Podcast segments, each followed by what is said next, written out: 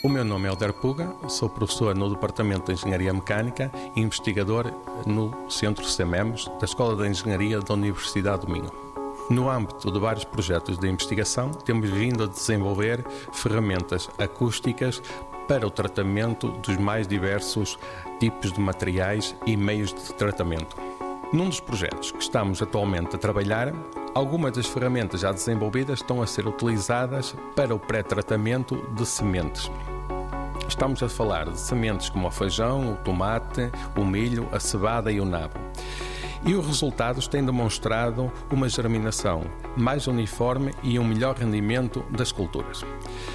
É um processo de tratamento de baixo custo, com tempos de tratamento curtos, na ordem dos minutos, ambientalmente limpo, que favorece a germinação e velocidade de crescimento da plântula e é consequência do chamado fenómeno de cavitação acústica.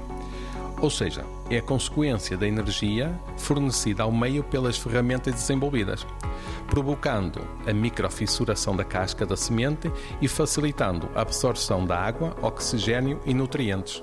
Além disso, a atividade acústica tende a ativar reações enzimáticas, entre outro tipo de reações biológicas, que resulta na quebra da dormência e ativação de sementes envelhecidas.